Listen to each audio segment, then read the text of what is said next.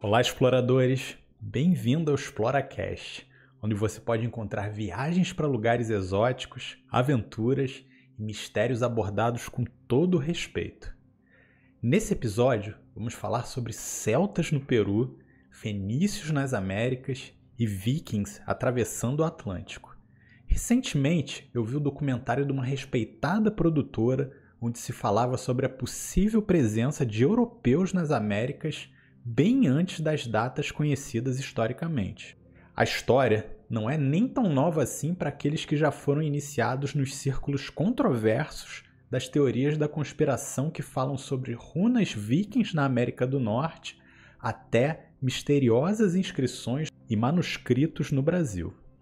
Na minha opinião, o que mais me chamou a atenção no documentário foi a quantidade de pesquisas e estudos que estão sendo desenvolvidos no sentido de seguir pistas que têm se tornado cada vez mais evidências de viagens pré-colombianas para o novo continente. Nesse conteúdo, vamos apresentar algumas teorias exploratórias para curiosos, pesquisadores e aventureiros que pretendem tecer com seus próprios fios de conhecimento através de referências. Começaremos pelas teorias mais aceitas até as mais absurdas, entendendo que o conhecimento é livre e a inteligência de cada um é o seu juiz.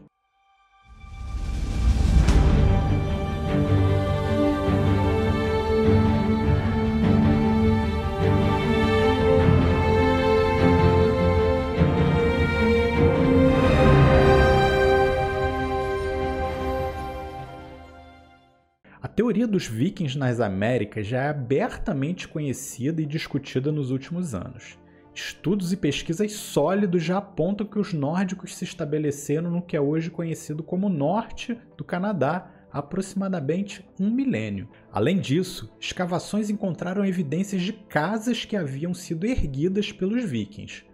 Corte preciso nas madeiras é algo que só poderia ter sido feito com machados ou outras ferramentas de metal que não existiam no meio dos nativos que desconheciam a metalurgia. A tradição escrita ou as sagas vikings, antes das pesquisas, conta a história de Leif Erikson, que liderou uma expedição a partir da Groenlândia em direção ao oeste. Ele navegou por mares desconhecidos em busca de terras e recursos para suprir as carências da colônia da Groenlândia e aí ele teria encontrado uma terra de florestas e campinas com riachos cheios de salmão. Por ter encontrado videiras de uvas silvestres, ele chamou o novo território de Vinlândia. Há também relatos de descoberta de runas vikings em pedras e monolitos mais para dentro do continente da América do Norte. Isso significa que uma incursão desses povos e até uma interação com os nativos é bastante possível e provável, se você vive ou vai viajar para os Estados Unidos, até é possível visitar esse local. Depois confira o link aqui na descrição. Sobre a teoria dos chachapóias e dos celtas na Amazônia, nós vamos entrar num território mais nebuloso e desconhecido.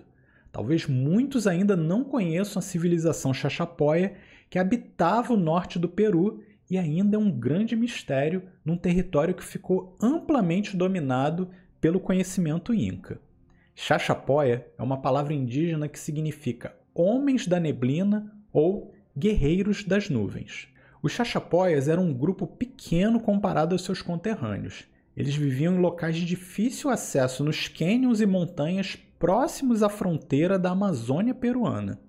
Esses nativos eram também conhecidos como índios brancos, e o historiador Pedro César de León enfatiza sua aparência exótica nas descrições da história do Peru. Os últimos registros da civilização datam do final do século XV, quando foram dominados completamente pelo Império Inca. O grande mistério começa especialmente pelas suas características fenotípicas, como cabelos loiros e olhos claros. Além disso, conforme relatado no próprio documentário da PBS, esse povo tinha hábitos, construções e tecnologia bastante parecida com o que é observado nos europeus da Galícia, inclusive nos celtas. É curioso lembrar que, da mesma forma que Avalon era conhecida como a Ilha das Brumas, esse povo também tem sua alcunha bastante similar de Homem das Neblinas, ligando a sua origem um pouco aos celtas. Outros traços a se notar bastante curiosos são as múmias mostrando os resquícios de cabelos claros e trepanações que eram muito comuns do outro lado do Atlântico.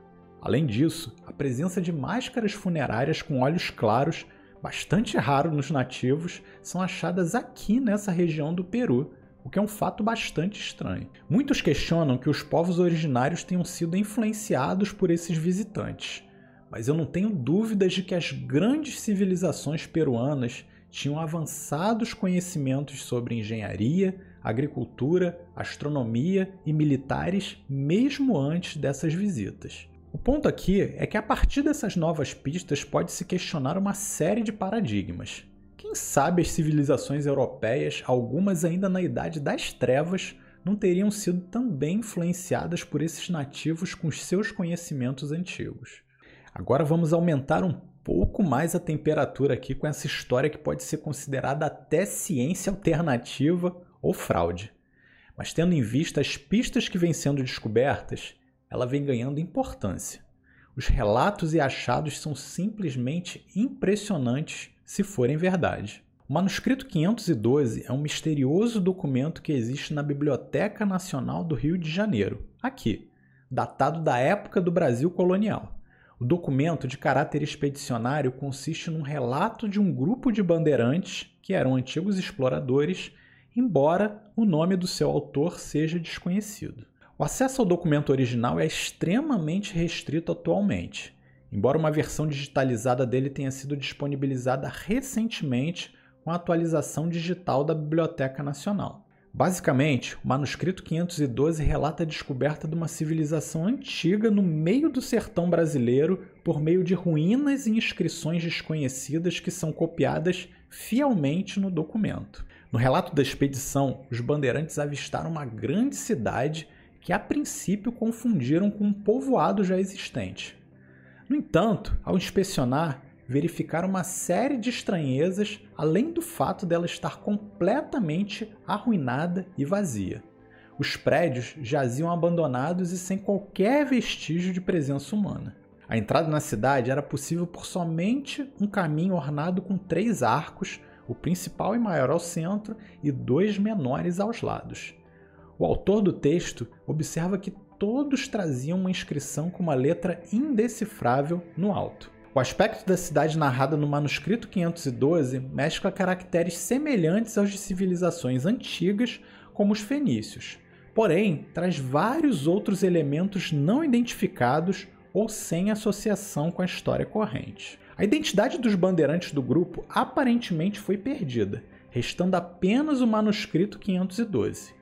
A localização da cidade supostamente visitada tornou-se um mistério que viria a atrair a atenção de renomadas figuras históricas como Dom Pedro II. O único objeto mencionado pela expedição de bandeirantes que foi encontrado e descrito cuidadosamente na carta consiste numa grande moeda confeccionada em ouro.